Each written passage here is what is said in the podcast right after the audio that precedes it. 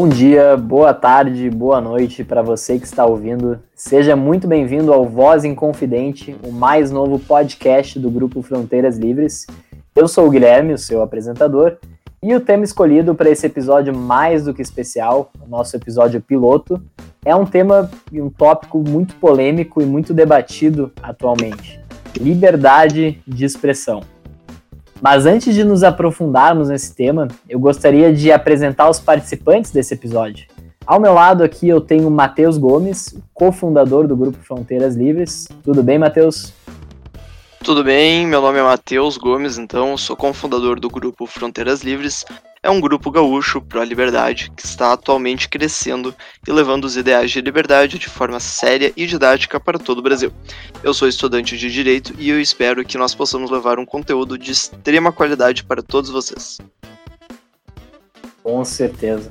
Mas antes de apresentar o próximo participante, Matheus, tu poderia nos explicar um pouco mais o que é esse projeto Fronteiras Livres?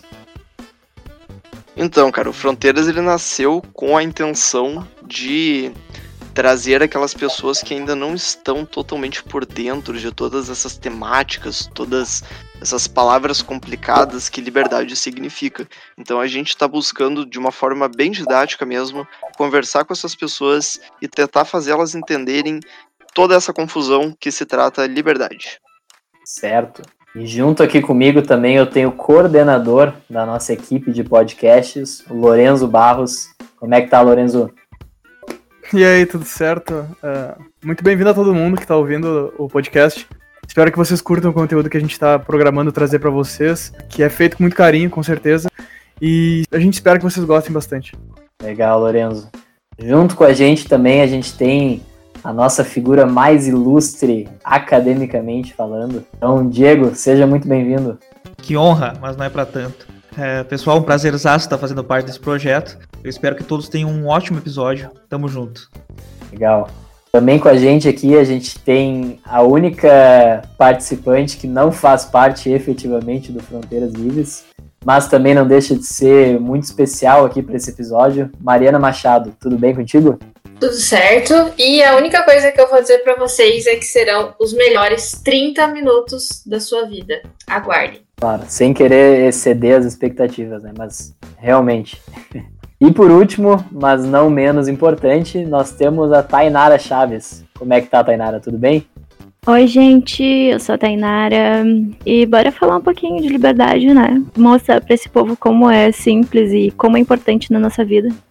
Certo. Então, começando esse episódio, né, e eu acho que não tem melhor forma da gente introduzir um tema polêmico falando uma frase que também é bem polêmica, de um autor que é mais polêmico ainda, que é o doutor e psicólogo Jordan Peterson. E o que, que ele diz? A fim de ser capaz de pensar, você tem que arriscar ser ofensivo. Então, primeiramente, eu queria saber, todos os nossos participantes, o que, que vocês pensam sobre liberdade de expressão?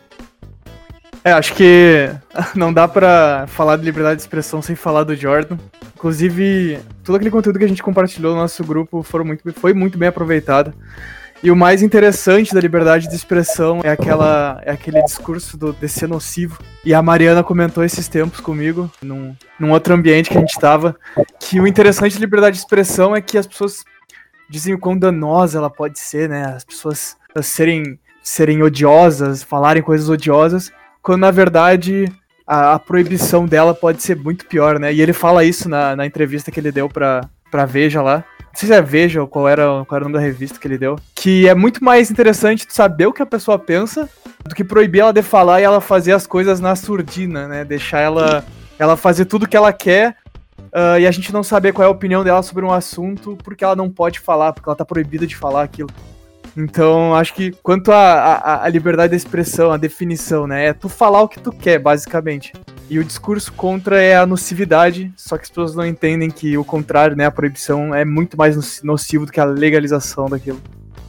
É, exatamente esse discurso de, de, de poder falar o que quiser e do que, que é legal ou não tu falar.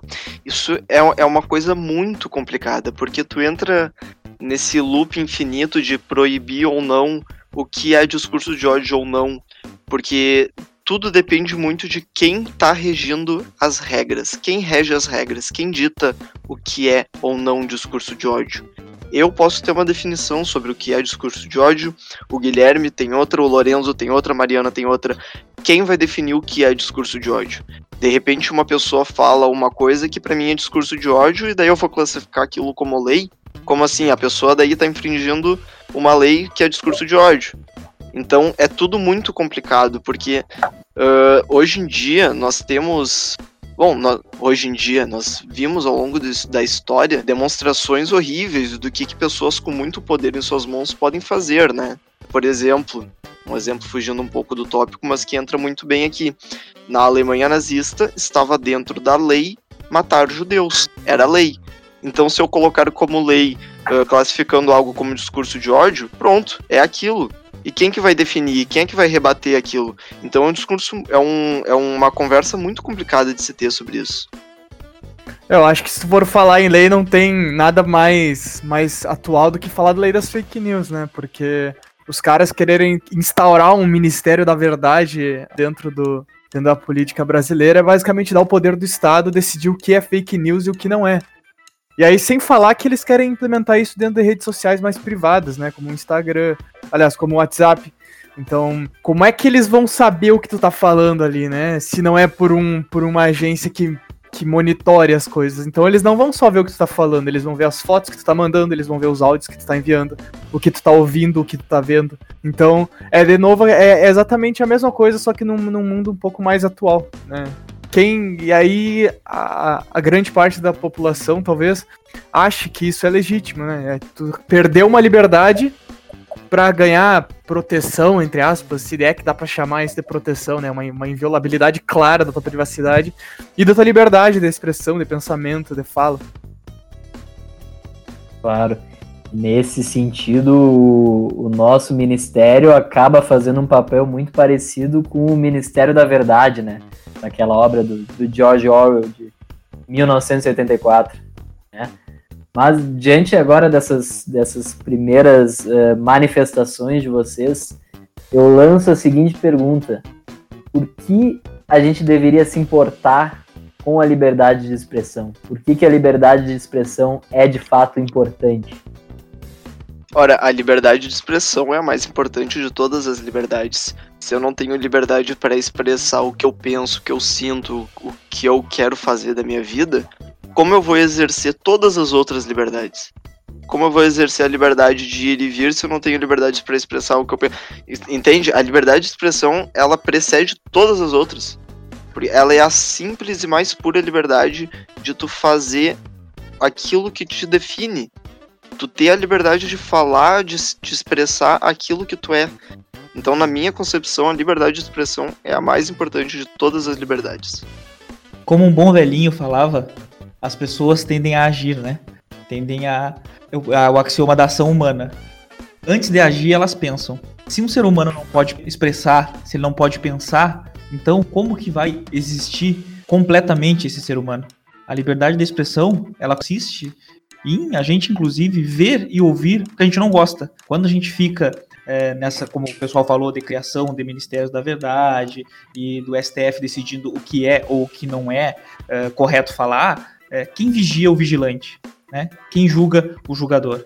É muito complicado. É, para uns serve, para outros não. É, então, sempre quem está por cima vai decidir sobre quem está por baixo. Até quando a gente vai ficar é, revendo isso na história, como o Matheus falou, vendo todas as atrocidades que isso levam, só que o problema é que o pessoal não enxerga, o pessoal só vai enxergar depois que aconteceu. Mas a liberdade, ela começa se perdendo assim, aos pouquinhos. Quando tu vê, tu não tem mais nenhuma. Bom, eu acredito também que a liberdade de, de expressão seja importante, além né, do que, tipo, por exemplo, o Matheus já trouxe, mas também porque, de certa forma, ela me dá o direito de corrigir o que eu posso estar tá pensando ou entendendo de errado. O que, que eu quero dizer com isso? Eu tenho determinado pensamento a respeito de algum assunto e eu tenho a liberdade de expressar esse pensamento e também vou ter a liberdade de receber a correção, de conhecer outro ponto de vista e assim poder ampliar né, o escopo do meu pensamento e essas coisas. É, o que o Matheus falou, eu acho que é uma das pautas mais. Aliás, não, não digo uma das pautas, mas uma das coisas mais claras quando tu fala sobre liberdade. E aí eu talvez eu discorde um pouco do Matheus, mas eu não acredito que a liberdade de expressão seja a liberdade mais importante, mas eu acho que todas elas são concorrentes. É, uma depende da outra de uma maneira inexplicável. E aí é impossível tu querer falar de liberdade concorrente e não citar Mises, né? As seis lições, quando ele fala que tu não pode ter liberdade econômica, liberdade da imprensa, sem liberdade de expressão. Tu tem, tem a liberdade da imprensa. Aí o governo fala para ti, tu pode vender esse jornal. Aí tu tem a liberdade econômica. E aí ele fala para ti, mas tu vai, tu vai postar nesse jornal, tu vai imprimir, tu vai escrever o que eu quero. Então de que, que adianta tu ter teu próprio jornal, tu poder vender teu próprio jornal, se tu não pode escrever nele o que tu quer, se tu não pode, não pode expressar tua opinião e teu pensamento. Então é isso, isso é o, é, a, é, é o cerne da censura, né? O governo chegar para ti e falar não quero que você fale mal de mim, porque senão tu não vai ter tua propriedade. A gente vai tirar teu jornal de ti e tuas ideias, teu pensamento. É, exatamente por isso eu coloco que a liberdade de expressão seria a mais importante, porque, por exemplo, como vou usar o exemplo que tu deu agora, tu tem liberdade para publicar o teu jornal, tu tem liberdade para receber o valor que tu vai cobrar pelo jornal, mas tu não tem a liberdade para colocar o que tu tá pensando no jornal. De que adianta tudo, todo o resto se tu não vai poder exercer aquilo que move a tua paixão por fazer o que tu faz? Entende? O problema é que as pessoas usam essa, esse discurso de, de querer travar esse, essa liberdade de expressão com a questão da, da, das ofensas, das, de todas essas, essas coisas nocivas, né? Como eu já tinha dito. E usam isso como uma justificativa para empatar, né? A liberdade de expressão, para querer dizer que não é legítimo o teu discurso simplesmente porque elas se sentiram ofendidas. Na verdade, talvez o teu propósito nem tenha sido ofender, né? Tenha sido somente se expressar. E a pessoa toma aquela dor e diz: Nossa, estou ofendido, não quero mais que você fale isso. E aí a gente retoma, né, aquela, aquele dilema de sempre. Todo mundo quer falar, mas ninguém quer ouvir. Certo. E já aproveitando e fazendo um, um gancho para essa última indagação do Lorenzo, eu pergunto para vocês também: existem limites para a liberdade de expressão? É, eu acho que a gente novamente cairia naquela questão de quem define o que é liberdade de expressão. Porque se tu falar existem limites para a liberdade de expressão, tu automaticamente vai perguntar quem define quais são os limites, quem define o que é ou não permitido falar. E daí a gente vai cair de novo naquela questão do vigilante que define o que ele tem como liberdade de expressão. E daí a gente vai cair naquilo que tem o governo tirano que define que liberdade de expressão é tudo aquilo que não vá contra o seu próprio governo. Então é muito complicado de falar. Tá, existem limites para a liberdade de expressão. Quais são? Aqueles que ofendem pessoas. Que ofensas? Que pessoas? Até onde isso vai? Porque qualquer pessoa pode se ofender por qualquer coisa e daí tudo vai ser proibido falar. Então, né, é muito complicado de falar em limites para a liberdade de expressão, porque literalmente qualquer pessoa pode se ofender por qualquer coisa. Sim, mas aí o argumento, daí muitas pessoas usam, é em relação ao, ao tão falado atualmente discurso de ódio, né? Muitas pessoas afirmam que a tua liberdade de expressão termina quando ela acaba ofendendo a imagem e talvez até os sentimentos de outra, de outra pessoa, né? O que vocês entendem por isso? Cara, tem um, um artigo no Mises do Walter Williams que ele fala mais ou menos assim: ou a liberdade de expressão é absoluta ou ela não existe entendeu? Porque é muito difícil tu classificar o que pode e o que não pode falar. Porque vai, vai ofender diferentes pessoas de diferentes pontos de vista, em, em diferentes momentos, em diferentes eras. Então, a gente vai voltar sempre pro paradoxo do que, que é discurso de ódio e de quem está decidindo o que, que é discurso de ódio. É muito complicado, como todos nós já falamos aqui. Claro, juridicamente, né, na justiça atual do mundo e a nossa brasileira, a gente tem classificado, tipificado o que, que é injúria, o que, que é calúnia, o que, que é difamação. Né? Agora, no que a gente acha que seria ideal e que é o que a gente defende, o que a gente vai estar sempre trazendo aqui, é, é muito, é muito mais complexo do que isso. A gente sabe que, olha, teve gente que nunca era vista e que, com a introdução do politicamente correto e com os limites da liberdade de expressão, começaram a ser vista. De repente, não ficou mais tão normal zoar o gordinho, tão normal zoar o baixinho, e porque se ofende e tudo mais, e porque tinha, e aí mostram toda a pauta de como é a sofrência, como é a vida da pessoa. E sim, a gente tem que entender que nesse mundo contemporâneo as pessoas estão mais sensíveis por diversos fatores, tem diversas pesquisas, mas vamos filosofando a liberdade requer coragem, inclusive para ver e ouvir o que não se quer. Uh, mas dando aquela, aquela, aquela ideia ainda de, de, considerar ofensivo as coisas que já foi falado 10 mil vezes, uh, naquela mesma entrevista que o Jordan Peterson deu pra Veja, ele fala uma coisa que, que remete muito ao Brasil, porque é óbvio que a Veja não ia, não ia deixar de perguntar alguma coisa sobre o Brasil, e ela questiona o politicamente incorreto que o presidente, que o Bolsonaro fala, e, e, aliás, foi eleito por causa disso, né? Aliás, inclusive o Rafinha Bastos falou no Flow esses tempos que talvez ele considere que o CQC elegeu o Bolsonaro por causa da visão e da visibilidade que eles deram pro, pro cara. Mas a questão, por exemplo, lá nos Estados Unidos, sei que teve uma pira questão dos. aos pronomes de tratamento, né? Que nem aqui no Brasil tem essa, essa viagem aí de. de é, de, de. Como é que é os pronomes de, de, de tratamento que, que, que, eles colocaram aqui? É. É, não é com X. Odes, não sei o que, essas coisas. Então, Odes, tipo, é, lá, basicamente, eu, se eu não me engano, tem uma. uma, uma eu não lembro o que, que eles colocaram, se era uma, uma lei, alguma coisa do tipo, que ele ficou puto da cara que ele poderia simplesmente ser processado por não ter usado o pronome de tratamento identificador de gênero com a pessoa, sabe? Ele, ele acha que tu tem que ter respeito pela pessoa e chamar ela da maneira que ela quer que tu chame ela. Mas não que tenha que vir uma lei, né, o, o grande assistencialista Estado e dizer para ti, olha, você tem que chamar essa pessoa de todes de L com X porque eu tô mandando. O, o, Jordan, inclusive, falou que chamaria a pessoa pelo pronome no claro. caso dela solicitar para ele, né? Exato. O que ele criticou foi o uso do, de toda essa aparelhagem Legal. estatal, de toda essa, essa coerção, né? Para fins de puramente ideológicos, né? Dá para se dizer Exato. assim. É, é exatamente. A, é, a ideia é que a gente sempre, aqui nós de dentro do viés pró-liberdade, fala que a liberdade não pode ser utilizada. Aliás, a força não pode ser utilizada dessa maneira.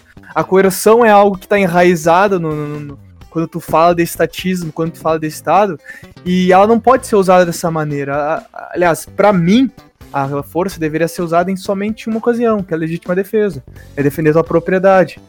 Então, o Estado é totalmente ilegítimo em querer que tu. Aliás, o Estado e qualquer outro grupo coletivista, né, que queira usar a força como meio de tu fazer de fazer com que tu trate uma pessoa da maneira que ela quer. Vou tratar maneira, ela da maneira que ela quer, mas eu não preciso que você me obrigue a fazer isso. Não preciso que você coloque uma lei me obrigando e usando da força ou né, da, do, do bolso, pesar na minha, no, no, meu bolso, me processando se eu não te tratar da maneira que quer. Eu, eu, eu tenho respeito, eu só não quero ser obrigado a fazer as coisas. Eu quero fazer porque eu sou uma pessoa decente, talvez. N nessa linha de, de pensamento. Uh, Lorenzo, tu poderia me dar um exemplo uh, melhor sobre os pronomes de tratamento? Que eu não consegui pegar a tua ideia. É, por exemplo, uh, acho que um tempão atrás a galera quando estourou essa questão dos pronomes de tratamento de, de identificadores de gênero, né? Porque a ideia é tu trocar o, o artigo definidor ali, por exemplo, o O ou A, todas, tu trocar o O ou A pelo E ou pelo X. Que daí tu não define o gênero da pessoa antes de tu saber qual gênero ela é. Então tu pode chegar pra uma, pra uma, pra uma menina que não é trans e chamar ela de ela, quando na verdade ela se considera homem, e aí o certo seria tu chamar ela de ele porque ela se considera homem. Então tu não chama ela disso, tu chama ela de ele com X. Não sei como é que se pronunciaria. Elks. É, o, tipo o X no lugar do E, do, do último E. Então essa, essa é a ideia por trás, eu acho. Para mim, pelo menos a, a, interpretação que qualquer pessoa teria é isso, sabe? É, seria excluir o preconceito, né, da, quando tu fala em gênero. Tu, tu chamar a pessoa de ela quando ela se considera ele toda essa, essa agenda que existe por volta do gênero. Não sei se tu entendeu. Mais ou menos. Eu acho um pouquinho complicado. Tu tem que estar o tempo todo medindo tuas palavras a fim de não ofender o outro. Quando na, Claro, maioria das, quando na maioria das vezes a gente não tem esse objetivo. Ainda mais com pessoas que a gente não conhece, sabe? Não, e, na, e na, na época que isso estourou, né? Porque eu lembro que. Eu não lembro quando foi o período, mas eu tinha um vô. ce- Eu tenho, tinha na real, então, eu faleceu já, um vô cego, né? Ele não chegou a ter oportunidade de ter o contato com os leitores. Aqueles leitores de tela do PC que falavam no ouvido para as pessoas deficientes visuais poderem saber o que tá acontecendo na tela. E teve muita, muita polêmica em cima disso, porque esse, essa. Tu colocar o X no lugar do, do pronome lá, no lugar do artigo de identificador de gênero, ah, confundia os leitores. E aí as pessoas que eram deficientes visuais não conseguiam utilizar porque o leitor ficava todo zoado, não, não identificava ao certo qual era o pronome, o que estava sendo utilizado ali. Então, não é. Aliás, elas estão querendo, sei lá, confundir tudo que tá acontecendo. Então, tudo em função da, da, da- do respeito, não sei o que, dar dignidade pra pessoa. Sendo que tu não precisa fazer isso pelo meio que eles fazem, né? Que é. Que é. Daí volta pra ideia, que é pela força. Cara, eu, eu acho que isso aí não dura muito, não. Vou ser bem sincero. É, voltando pro início da conversa, é óbvio que o politicamente incorreto elegeu o Bolsonaro. Não porque ele seja um exemplo de liberdade de expressão, longe disso. Mas porque chega um ponto que esgaça, que estoura e que ninguém aguenta mais. É, como a Tainara falou, ficar toda hora metrificando o que falar, é, tendo cuidado para não pisar em ovos. Isso enche o saco. E aí, o primeiro cara totalmente ao contrário disso, tu acaba é, te apegando. E eu acho que isso não vai durar muito tempo, porque, por exemplo, o politicamente, o politicamente correto, ele já vem perdendo força. A gente já voltou a fazer antigas piadas, inclusive hoje tem mais gente revoltada querendo expressar mais a sua liberdade de expressão, mesmo sendo politicamente incorreto, exatamente para bater nesse tipo de gente. Então, sim, eu concordo com, com o Rafinha que o politicamente é, incorreto e o correto, né, que é o contrário, acabou elegendo o Bolsonaro. Então, é, não tem como isso durar muito tempo. Porque vai ficar muito trabalhoso e as pessoas vão ver que tá, tá, tá acontecendo o contrário. O pessoal vai começar a debochar, o pessoal vai começar a não dar bola, isso vai ser pernoar. Eu confio que isso não vai durar, assim como a tal cultura do cancelamento. É, e justamente esse ponto de, de, de politicamente correto, ele vem de muito, muito antigamente, né? Se a gente for entrar no cerne do politicamente correto, a gente vai recorrer lá para a escola de Frankfurt, onde foi fundado, entre aspas, o, o politicamente correto, que seria aquela ideologização do que, que se poderia ou não falar de acordo com o que aqueles pensadores da época gostariam de moldar a sociedade. Então a gente vai entrar numa discussão infinita sobre o que, que seria politicamente correto, e daí tudo isso influencia nesse tópico tão polêmico e tão abundante do que a gente pode falar sobre liberdade de expressão. Bom, é, eu tava dizendo que o que a Nadine Stross entende, né, que é uma é uma escritora libertária americana ainda viva. A gente vai passar ali no, nas notas depois para vocês o link de onde vocês podem encontrar essa entrevista. Mas enfim, como eu estava dizendo, ela comentou que 99% do tempo o que as pessoas usam para atacar a liberdade de expressão é o fato né, de existirem os discursos de ódio. Só que ela também coloca junto com isso que esse pessoal que quer que esses discursos sejam que discursos sejam censurados nunca param para pensar se a censura vai ser eficaz no tratamento, na reparação ou talvez até na redução desse possível dano que o discurso pode causar. Vou até trazer um exemplo muito recente. Não que eu esteja defendendo o discurso racista, essas coisas assim, mas o caso do motoboy Matheus. Ele, a gente sabe, racismo é crime no Brasil. Perfeito. Bom, o cara foi humilhado sem a menor necessidade, não, né? Imagino que exista alguma necessidade de fazer isso com alguém, mas enfim. E o que aconteceu com ele foi totalmente o contrário do que muita gente alega que esse tipo de discurso pode trazer. Isso significa que vai acontecer com todo mundo agora? Todas as pessoas que sofrerem racismo vão, vão passar pela mesma situação? Tipo, vão conseguir várias oportunidades? Não. Aconteceu com ele, mas isso eu vejo, tipo, de forma. Se eu colocar de forma positiva aqui, acho que até eu vou ser cancelada futuramente, mas enfim. Hum. o que eu vou dizer é que. Bom, o que a gente pode trazer disso aí é que, pelo menos as pessoas que conheciam aquele cara que foi totalmente desnecessário com ele, agora sabem a realidade que aquele cara pensa. Porque assim, a gente vai, vai proibir o cara de expressar o pensamento dele a gente nunca vai saber o que esse tipo de pessoa realmente pensa. E também a gente nunca vai dar oportunidade para que essa pessoa possa ser corrigida. Porque muitas vezes certos pensamentos eles podem vir da, das bolhas, né, na qual nós estamos inseridos e a gente ter a liberdade de poder expressar isso.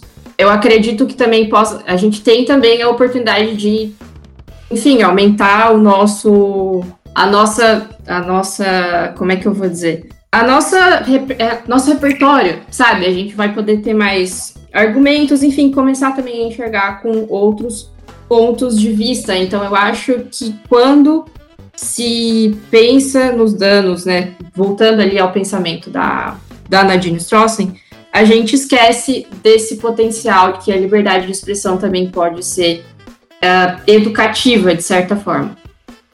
E tu sabe que eu tenho um caso muito recente também na internet, que é do Xbox Mil Grau. Eu não sei se vocês conhecem, se vocês ouviram falar, mas os caras soltavam uns bagulhos muito pesados dentro das lives. Eles foram faziam. no Flow, né? Aham, uhum, mas assim, umas coisas muito pesadas. Eu vou tentar colocar. Vou tentar achar e vai estar no show notes também algumas, algumas coisas. Mas eles falavam umas coisas muito pesadas. E esse caso abarcou umas, uns conceitos que alguns libertários defendem que é a questão da não penalização do discurso de ódio. Muitos defendem que tu não deve penalizar essas pessoas com penas aí com penas privativas que eu digo é prisão, tu colocar essas pessoas numa cadeia porque elas falaram, porque elas foram racistas. É tu penalizar no bolso dessas pessoas, tu fazer elas pagarem dinheiro pelo que elas fizeram. E muitas vezes isso não é nem feito pelo meio da justiça, né, da, do jurídico, e sim pela própria população os caras perderam a monetização dentro do YouTube, perderam a monetização dentro da Twitch, perderam todos os patrocinadores e basicamente não tem mais nada, porque todo o mundo famoso sabe. boicote social, né? Exato, todo mundo sabe o que os caras, todo mundo sabe o que eles fizeram, o que eles falaram. Quem essa consciência vai querer ter na sua empresa? Os caras que disseram que a população negra deveria voltar para senzala. Entendeu? Então, a vida dos caras já acabou por aí. Então muitos defendem, muitos libertários defendem a não penalização desse tipo de conduta, porque tu não precisa penalizar uma pessoa que já, acaba, que já tá com a vida né, destruída ali, que já não tem dinheiro, que já não tem emprego, que já não tem mais nada. É literalmente tu querer que a pessoa desista da vida. Lorenzo, Legal. não lembro, uh, não sei se tu tava, nós, nós tivemos um, um, uma pequena reflexão no grupo sobre a questão exatamente do que você tá falando, né, das empresas privadas não quererem pessoas uh, desse tipo, né, fazendo parte do grupo, do grupo social delas. É, eu queria agora uma opinião tua sobre a questão, tipo assim, Instagram e Facebook. Né? Que tu posta no teu perfil, é, a questão toda.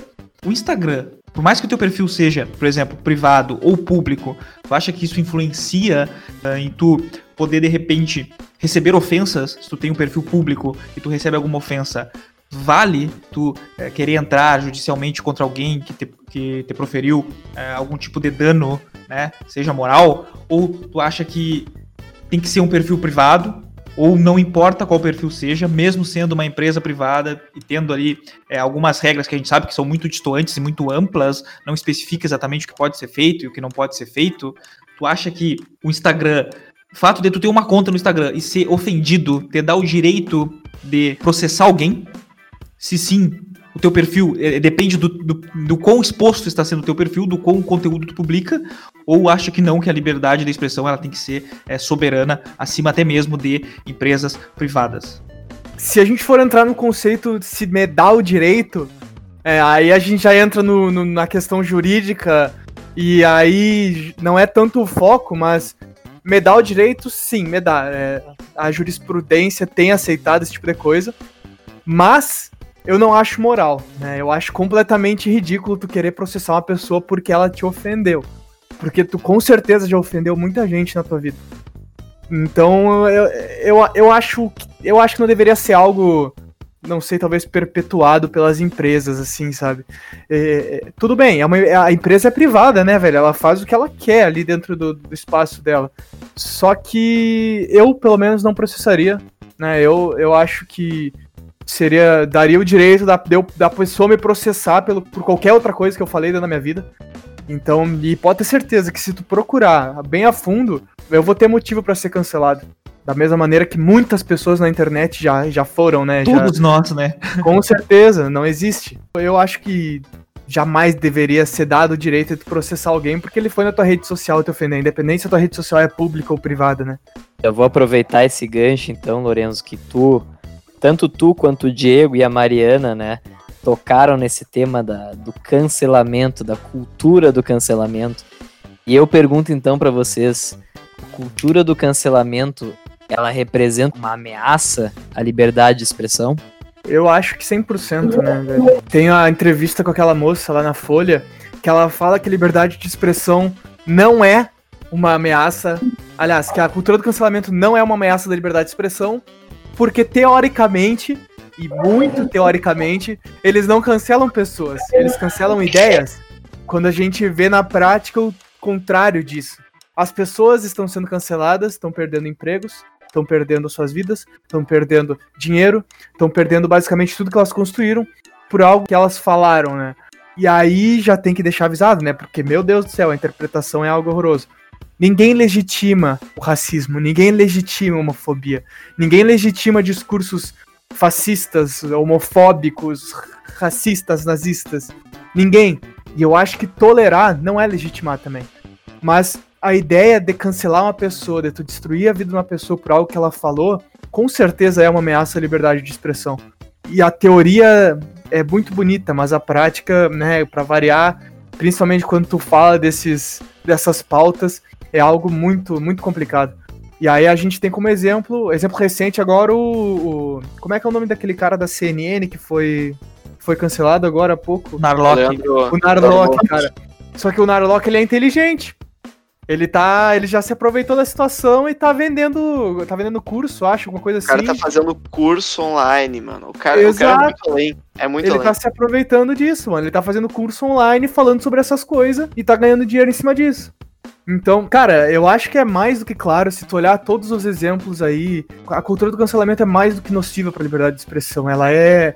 Ela é um. Hoje, atualmente, eu, eu talvez considere um dos maiores empecilhos com, em relação ao avanço da liberdade de expressão. Porque ela, ela não só empata ideias, como impede pessoas de se expressarem. O que deveria ser, sei lá, um direito absoluto, sabe?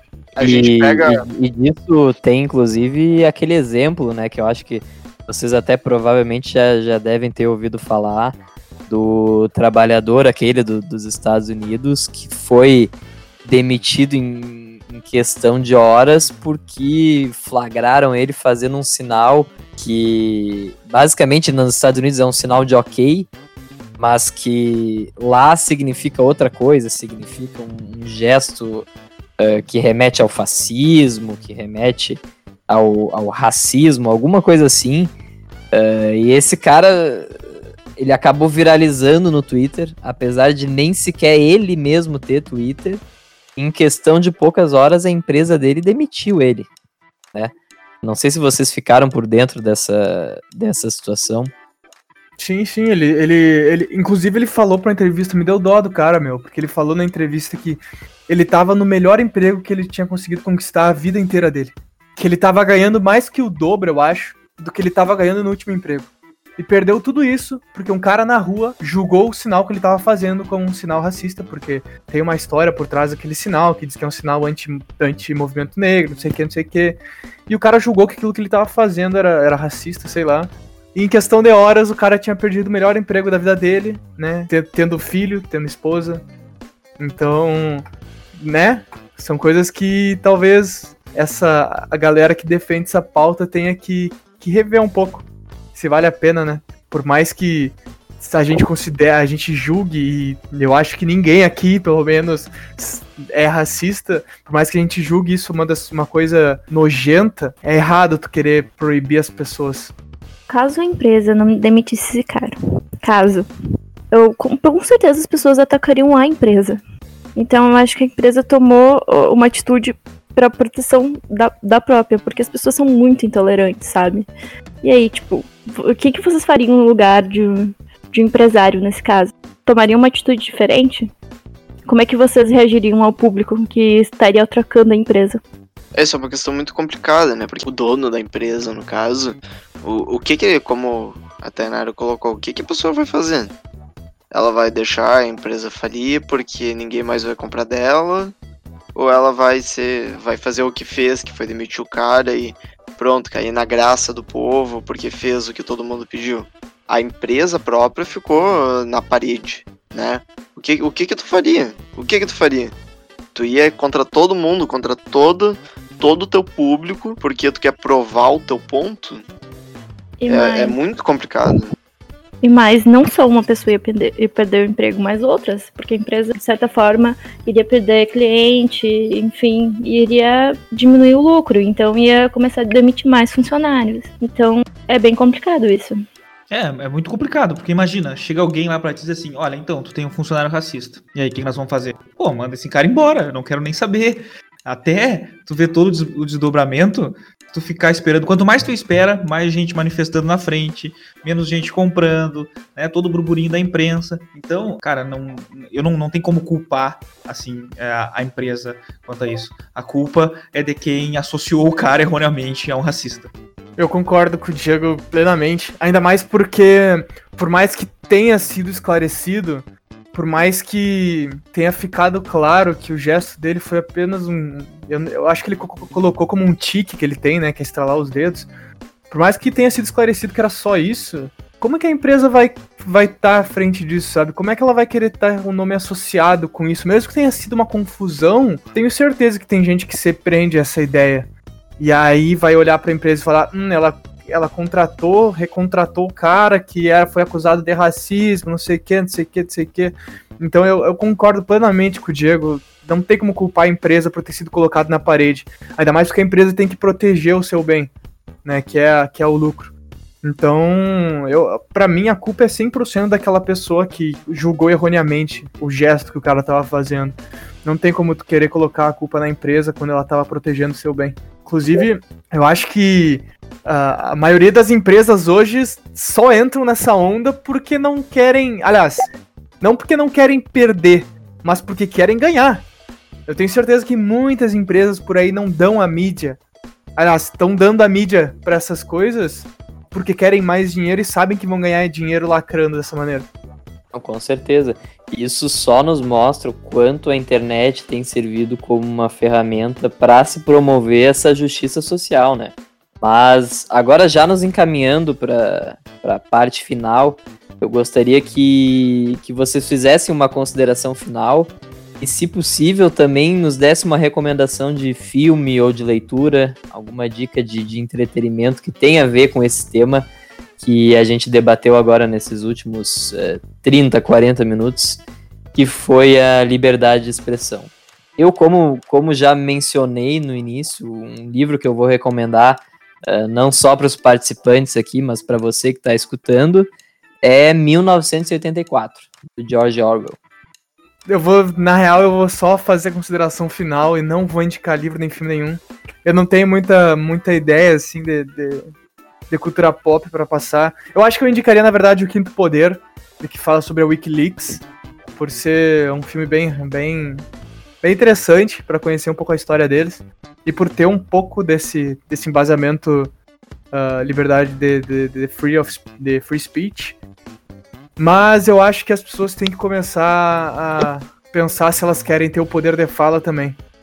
Porque até que ponto tu considera o que os outros falam ofensivo em comparação ao que os outros vão considerar o que tu fala ofensivo? Porque se tu proíbe uma pessoa de falar o que ela quer, porque tu considera aquilo nocivo, ela pode fazer o mesmo contigo. E o mesmo não é com o mesmo discurso que ele fez, mas com qualquer outro discurso que tu tenha apresentado, simplesmente porque ela considerou ofensivo. E pode ser a coisa mais banal, mas a partir do momento que tu dê essa pisada no freio com a pessoa e falar para ela, vou te proibir de falar isso, ela vai poder fazer o mesmo contigo. Tu tá legitimando qualquer outro discurso proibicionista que ela queira usar contigo. É, exatamente. É muito bem isso. Uh, tem um. Eu não sei como chamar. Um conto. Que é assim: no primeiro dia levaram o meu vizinho negro. Como eu não apoio o movimento negro, eu não me importei. No segundo dia levaram meu amigo, meu vizinho gay. Como eu não defendo a causa LGBT, eu não me importei. No terceiro dia levaram a minha vizinha mulher. Como eu não defendo o feminismo, eu não me importei. No quarto dia vieram e me levaram. Não tinha mais ninguém para reclamar. Então, quando tu defende apenas aquilo que tu considera importante, apenas aquilo que tu considera como essencial, em algum momento alguém vai falar que aquilo que tu tá aquilo que tu tá falando é ilegal. Mas quando todos os outros falaram aquilo que tu não gostava, daí tu, tu apoiou, tu falou que aquilo era ilegal. Então, quando que isso vai terminar? Quando apenas aquele que controla tudo vai determinar o que é legal ou não. Uh, eu posso fazer uma recomendação de leitura, eu diria, vamos puxar para cultura pop, então um livro muito conhecido que rendeu filmes muito conhecidos, que seria Jogos Vorazes. Acredito que todo mundo já tenha ouvido falar. É um livro muito leve de ler e que traz muito bem esse conceito de aquele que controla tudo e enfim, Jogos Vorazes então é a minha recomendação, muito legal, muito leve de ler e bem descontraído. Então seria isso.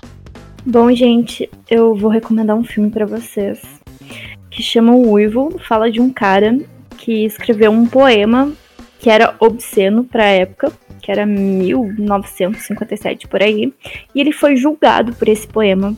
E quem fez a defesa dele foi um advogado, e por acaso ele era libertário, então é super interessante. O Ivo é o nome do filme. Bom, acho que eu não tenho recomendação aqui em mente, além ali do. Já tinha comentado sobre o vídeo da Nadine, mas trazendo de novo né, o discurso dela, eu acho que gostaria de deixar para o pessoal para pensar um pouquinho que o que mata, né, muitas vezes a gente que a gente de novo com isso mesmo. Muitas vezes querem atrelar né, o discurso de ódio às consequências de, sei lá, mortes, enfim. Mas lembrar que o que mata as pessoas não é exatamente tipo as palavras que outras estão proferindo, é justamente às vezes o fato da gente não saber o que outras pessoas pensam, é tipo racismo velado, homofobia velada, então lembrar que não é a liberdade de expressão que é culpada disso, muitas vezes é o contrário. Bom, galera, eu não vou fazer um discurso de ódio, óbvio que não, mas vou dar um tapinha de leve para você, meu caro amigo, que nos escutou até o final. E que pode não ter concordado com muita coisa que a gente falou aqui, ou que até concordou com a maioria, mas em alguns momentos teve um embrulhozinho no estômago, não ficou tão legal para ti. O que eu quero te falar é que se hoje, em pleno século 21, vivendo no mundo em sociedade que tu vive, tu não consegue lidar com críticas nas redes sociais, com pensamentos diferentes do teu, tu não deveria ter uma rede social tu deveria comprar um diário e escrever nele. E a minha recomendação de leitura é Defendendo o Indefensável, do Walter Block. Muito obrigado e valeu. É isso aí. Só um adendo, então, aquele poeminha que eu li, claro que eu, eu puxei pro tempo, para pro agora. Eu falei de uma maneira bem atual, mas só para deixar bem claro que ele, se tu quiser ir lá pesquisar, ele é do Martin Niemöller, Niemöller, Niemöller, não sei exatamente como falar. Ele foi um pastor luterano alemão lá da Segunda Guerra Mundial, lá da época do nazismo, e o exatamente como é a frase por frase é assim: um dia vieram e levaram meu vizinho, que era judeu. Como não sou judeu, não me incomodei. No dia seguinte vieram e levaram meu outro vizinho, que era comunista. Como não sou comunista, não me incomodei. No terceiro dia vieram e levaram meu vizinho católico. Como não sou católico, não me incomodei. No quarto dia vieram e me levaram. Já não havia mais ninguém para reclamar. Então, apenas para parafrasear exatamente como seria o texto, é esse daí. Abraço para todo mundo. E com essa última consideração do Matheus, nós vamos encerrando esse primeiro episódio. Todas as recomendações, inclusive o poema esse que o Matheus citou, vão estar disponíveis na show notes se vocês quiserem acessar o que e comprar também esses livros, né? Já ajuda bastante a, o nosso podcast a crescer. Agradeço imensamente a sua audiência e nos encontramos na próxima. Um abraço.